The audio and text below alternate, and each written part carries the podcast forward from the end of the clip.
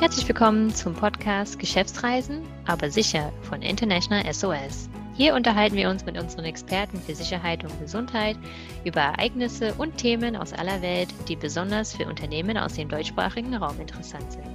Dieser Podcast richtet sich an Personalverantwortliche, Travel Manager und all diejenigen, die sich mit Dienstreisen und betrieblich bedingten Auslandsaufenthalten beschäftigen. Am 1. August hat die Bundesregierung die Auflagen bei der Einreise nach Deutschland geändert und vereinheitlicht. Hintergrund ist, dass die derzeit geltende Einreiseverordnung Ende Juli ausgelaufen ist. Mittlerweile gibt es bei den Risikogebieten auch nur noch zwei Kategorien, statt wie bisher drei. Neben den deutschen Einreisebestimmungen spielt bei unseren Kunden derzeit auch das Thema Großbritannien eine große Rolle. Was müssen Unternehmen und ihre Reisenden bei der Wiedereinreise nach Deutschland beachten und was, wenn sie nach Großbritannien reisen? Über diese und weitere Themen sprechen wir in der heutigen Folge. Mein Name ist Karin Böckmann und ich darf ganz herzlich begrüßen Martin Bauer, Regional Security Manager für Deutschland und Österreich. Hallo Karin. Sowie Michael Tutte, Security Manager aus unserem Frankfurter Assistance Center. Hallo, guten Tag. Hallo. Kurz gefasst, was ist seit dem 1. August hinsichtlich der deutschen Einreiseverordnung jetzt anders? Also es bestehen inzwischen nur noch zwei Arten von Risikogebieten. Die sogenannten einfachen Risikogebiete gibt es seit dem 1. August nicht mehr. Bestehen bleiben jetzt die zwei Kategorien von Gebieten mit besonderer Corona-Gefahr, welche als Hochrisikogebiete bezeichnet werden, sowie als Virusvariantengebiete. Weiter gilt, dass Nicht-Geimpfte nach der Einreise aus einem Hochrisikogebiet zehn Tage in Quarantäne müssen und nach fünf Tagen ein Freitest möglich ist. Im Fall von Virusvariantengebieten dagegen besteht eine Testpflicht und Quarantänepflicht für Geimpfte und Nicht-Geimpfte. Außerdem ist im Fall von Virusvariantengebieten keine Verkürzung der Quarantäne möglich. Derzeit sind die beiden Länder Uruguay und Brasilien als Virusvariantengebiete klassifiziert. Welche Arten von Impfungen werden anerkannt? Auch Sinovac und Sputnik? Also die von der EMA zugelassenen Impfstoffe von äh, BioNTech, Johnson Johnson, Moderna und AstraZeneca werden anerkannt. Reisende, die etwa mit Sinovac oder Sputnik geimpft sind, gelten bei der Einreise nach Deutschland dementsprechend als ungeimpft und müssen sich daher vor Einreise testen lassen. Und je nachdem, von wo sie einreisen, müssen sie sich dann eben auch in Quarantäne begeben. Genesene sind Geimpften gleichzusetzen, wenn der positive Test mindestens 28 Tage her ist und maximal sechs Monate her ist. Was war denn der Hintergrund dieser Änderung für die Einreise nach Deutschland? Also zunächst mal die Vereinfachung der Klassifizierung der ausgewiesenen Risikogebiete, also von drei verschiedenen Gebieten auf zwei. Und die Einreiseverordnung im Allgemeinen sollte vereinfacht werden. Mit den Änderungen äh, soll offenbar auch ein Anreiz geschaffen werden, dass sich mehr Menschen gegen das Coronavirus impfen lassen. Menschen, die beziehungsweise Reisende, die weder geimpft noch genesen sind, müssen sich eben, wie schon gesagt, unabhängig vom Transportmittel grundsätzlich bei der Rückreise nach Deutschland um einen Test kümmern. Selbst wenn sie aus einem Gebiet zurückkehren, das weder als Hochrisikogebiet noch als Virusvariantengebiet gekennzeichnet ist. Zum Beispiel, wer mit dem Auto nach Österreich oder nach Dänemark reist, beides sind aktuell keine Hochrisikogebiete, muss seit dem 1. August bei der Rückkehr nach Deutschland entweder eine Impfung, eine überstandene Covid-Erkrankung oder ein negatives Testergebnis vorweisen können. Was müssen Unternehmen und ihre Reisenden für die Wiedereinreise nach Deutschland beachten? Gelten die neuen Regelungen auch eins zu eins für Geschäftsreisen? Unternehmen sollten ihre Geschäftsreisenden und Entsandten über die neue Regelung der Testpflicht, ähm, wenn kein Impfnachweis oder Genesungsnachweis vorliegt, informieren. Und es sollte immer überprüft werden, ob es sich bei dem Land, aus dem man nach Deutschland einreist, um ein Virusvariantengebiet, ein Hochrisikogebiet oder ein Nichtrisikogebiet handelt, also ein sonstiges Gebiet. Bei der Rückkehr aus einem Hochrisikogebiet gilt äh, zusätzlich zu der Nachweispflicht durch eben den Test, den Genesungsnachweis oder den Impfnachweis auch eine Registrierungspflicht unter der Webseite www.einreiseanmeldung.de. Dort kann auch der Nachweis dann hochgeladen werden. Außerdem gilt für ungeimpfte eine Quarantänepflicht für die Dauer von zehn Tagen, die durch einen Test am fünften Tag verkürzt werden kann.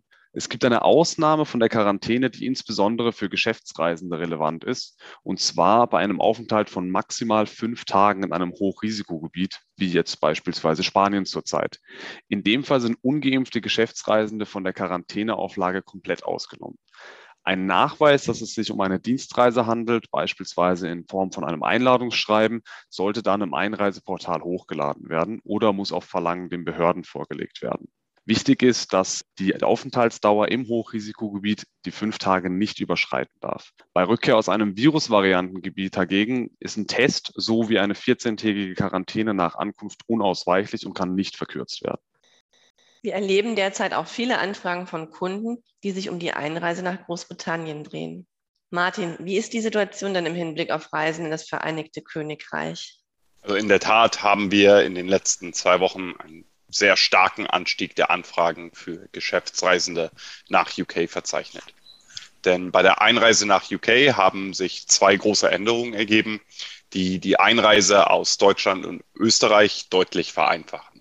Die erste Änderung vom 2. August betrifft alle vollständig geimpfte Reisenden aus den EU-Staaten Andorra, Island, Liechtenstein, Monaco, Norwegen, San Marino, der Schweiz und dem Vatikan.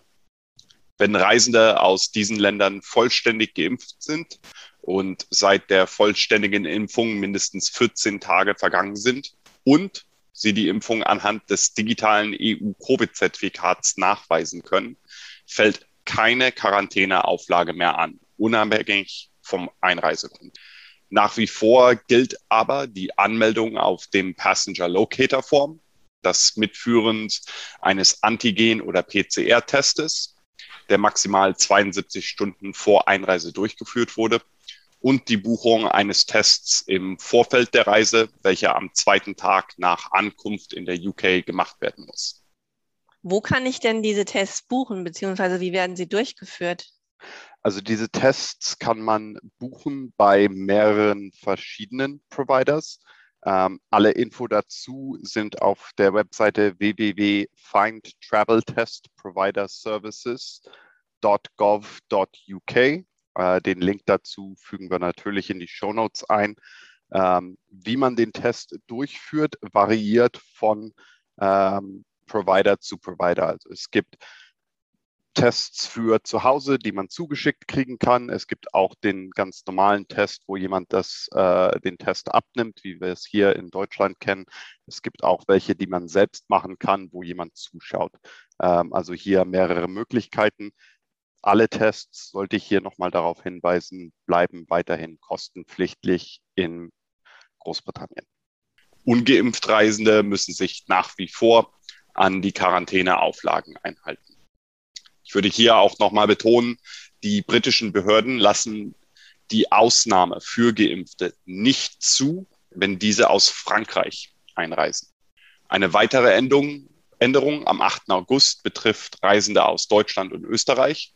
Diese beiden Staaten wurden von UK auf die sogenannte grüne Liste gesetzt, weshalb geimpfte und ungeimpfte Reisende ohne Quarantäneauflage in die UK einreisen können. Das pa sogenannte Passenger Locator Form, der Test vor Einreise und der Test am zweiten Tag bleibt aber auch für diese Reisenden bestehen. Außerdem sehen wir weiterhin, dass scharfe Regeln für den Transit durch ein nicht grünes Land, wie etwa zum Beispiel die Niederlande, festgelegt wurden. Das heißt beispielsweise gilt eine Durchreise mit dem Auto oder ein Transit bei dem das Flugzeug nicht verlässt, äh, aber wenn man zusteigen sollte, als Aufenthalt. Also wir empfehlen hier ganz klar, dass man am besten immer noch einen Direktflug in die UK bucht. Wie können Unternehmen sich denn und ihre Reisen auf Auslandsaufenthalte in Großbritannien vorbereiten? Also die Nachweispflicht gewinnt im europäischen und im außereuropäischen Raum mehr und mehr an Bedeutung, unabhängig von Herkunftsland. Ein Test muss in den meisten Fällen mitgeführt werden, wenn man nicht geimpft ist. Zum Teil auch trotz Impfung, wie gerade beispielsweise angedeutet in Großbritannien. Die Klassifizierung der Staaten seitens der inländischen Behörden ändern sich im Regelfall immer zum Ende der Woche so zum Beispiel auf die deutschen oder die britischen Behörden eine Klassifizierung, die nicht wie gewohnt erst am Wochenende, sondern zu einem anderen Zeitpunkt vorgenommen wird, ist trotzdem möglich. Beispielsweise, wenn gravierende regionale Covid-Ausbrüche oder andere Vorfälle im Zusammenhang mit der Pandemie passieren. Daher sollten Unternehmen ihre Reisende darüber aufklären und nochmals prüfen lassen, wie es um die Klassifizierung der Staaten aussieht. Eine Einstufung vom Nicht-Risikogebiet zum Hochrisikogebiet kann Quarantäneauflagen zur Folge haben, genauso wie die Klassifizierung der UKs vom Green Country zum sogenannten Amber oder Red Country. Vielen Dank für die wertvollen Infos zu den Einreisebestimmungen nach Deutschland und Großbritannien. Vielen Dank, Martin. Und vielen Dank, Danke, Michael. Danke auch, Karin. International SOS betreut Unternehmen und deren Mitarbeiter weltweit, darunter auch zahlreiche Unternehmen aus dem deutschsprachigen Raum von DAX 30 bis hin zum Mittelstand. Dabei macht es keinen Unterschied, ob es sich um Dienstreisende, Expats oder lokale Mitarbeiter handelt. Unsere Experten für Medizin und Sicherheit sind rund um die Uhr erreichbar, sei es online, telefonisch oder vor Ort. Die schnelle Verabreichung und Einführung der Covid-19-Impfstoffe hat tiefgreifende Auswirkungen auf den internationalen Reiseverkehr. Obwohl die Covid-19-Impfungen dazu beitragen, Reisen zu ermöglichen, haben sie die Komplexität, die Unternehmen und Reisende berücksichtigen müssen, noch verstärkt. Nehmen Sie gerne an unserem kostenlosen 45-minütigen Webinar am 15. September teil. Den Link zur Anmeldung finden Sie in den Show Notes. Vielen Dank.